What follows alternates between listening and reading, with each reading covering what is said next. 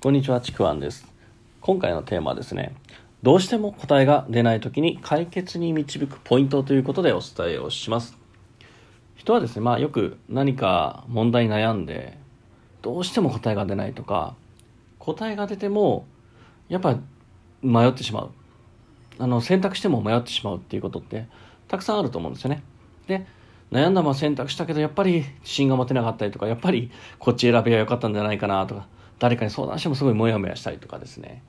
またはよくある、まあ、問題解決のロジックを使ってみたけど、なんだか解決しないっていうことって結構あると思うんですよね。で、そういう時って、まあ、そもそもの間違いが結構あったりもします。そこをですね、まず解決、そこが、あの、変えると、そのポイントを変えるとですね、意外と解決しやすいってことがあります。なので、今回ですね、じゃあそもそも何が違うのっていうとこ、それを解決すれば、そこを変えれば解決に向かっていくということをお伝えしようかなと思います。で、何が間違ってる？そもそも何が間違ってるのかというと、そもそもですね、目的とか問題設定、まあ、要するに問いですね。自分に対する問いが間違っていることが結構多いんですよね。まあ、間違っているというか、変えてみるといいと思います。例えばですね、まあ、そうだな、例を言うんだったらば、うん、例えばスーパーでまあ、レジがいつも混んでいてクレームが出ているっていうような問題があったとします。で、そしたらその問題解決の方法って、あ、じゃあいつも混んでてクレームが出てるんだったら、じゃあレジを増設すればいいのかなとか、まあ、人を増やそうかとか、じゃあちょっと無人レジも増やしてみようかとかね。まあ、そんな風な回答が出てくると思うんですよ。混んでいるのを、混んでいることを解決するためだから。で、だけどそうなると、じゃあその解決方法って今出たのって、例えば、お金がないよ、その資金がないよ、だったらもうすでに終わっちゃうんですね。もう解決できなくなっちゃったりとか。じゃあどうするっていうふうに、どんどんどんどん、その問いに対しての答えがなくなっていったりとか、いい解決法出なかったりするんですよね。けどこういう時って、目的とか問いが間違っていることが、まあ問いを変えると答えが出る場合があります。例えばですね、そもそも今回のレジがいつも混んでクレームが出ている。これ混んでいることが問題というふうに設定をしているんですけど、問題設定を。例えばこれ、混んでいる、混んでいてクレームが出ているのは、混んでいることが問題であるんじゃなくて、待っている時間がもったいないとか、待っている時間がもったいないからクレームが出ているというような、そういう問題に変えたときにですね、そしたら、じゃあその待っている時間に何かこう買い物で楽しませるものとか、そういうふうに違う答えが出てくるんですね。例えばね、あのディズニーランドとかってすごい待つじゃないですか。30分以上1時間待ったりとか。けどその間って、なんだろう、そこのアトラクションにたどり着くまでに、いろんなこうストーリーがあったりとかね、見せるものがあったりとかして、すごい楽しませる時間に変わってるんですね。そうすると、待つ時間を短くするんじゃなくて、待っている間を楽しくするっていう解決方法を出してるんです、そこって。こんな風にすると、なんだろう、一方通行だった。まあ、一直線だったその問題しかないその目的しかないっていう一直線だったものが違う視点から見れるんですよね。まあ、これが、まあ、多角的に見るっていうようなやり方なんですけどもじゃあそういうものってあのー、どうやって思いつくのかなって結構悩んでる時って一直線にしか頭考えられないので、まあ、よく使う方法というか効果的な方法っていうのが、まあ、リフレーミングっていう方法があります。まあ、これはですね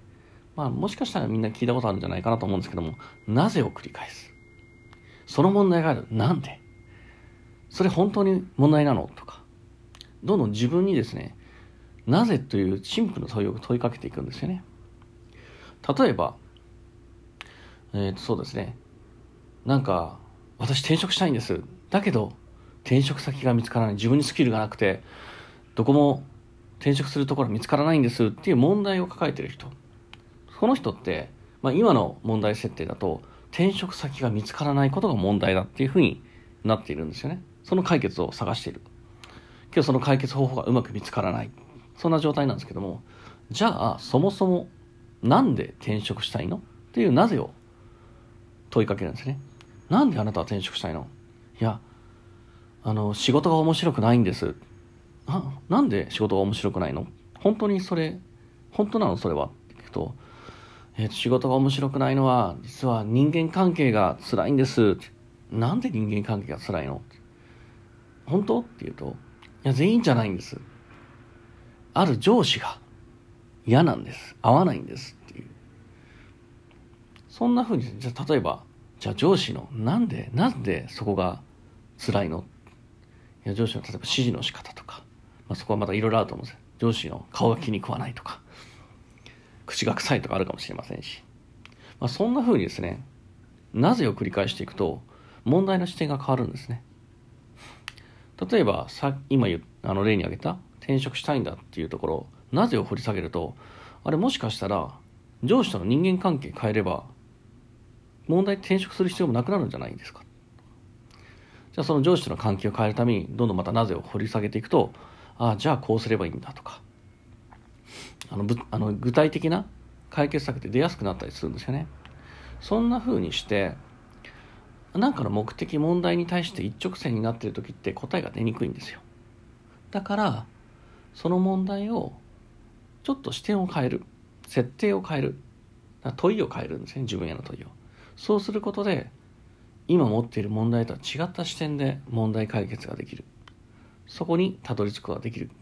というようなのがこの、まあ、どうしても答えが出ない時に解決に導くポイントなんですねまあ、これをですね、あの、ぜひやってみてください。で、自分一人でなんか、やっぱ出ないなっていう時には、あの、人に相談するというか、で、人に相談する時も別に解決を求めるんじゃなくて、あの、向こうの頭も使うような感じで、もうゲーム感覚で、なぜ、どうしたらいいっていうのを考えると、また違った自分の頭だけが考えない違った答えが出るかなと思いますので、ぜひですね、いろんなやり方で、この、どうしても答えが出ない時に解決に導くポイント問いを変える。問題解決の設定を変えるっていうのをぜひやってみてください。というわけで今回は以上になります。ありがとうございました。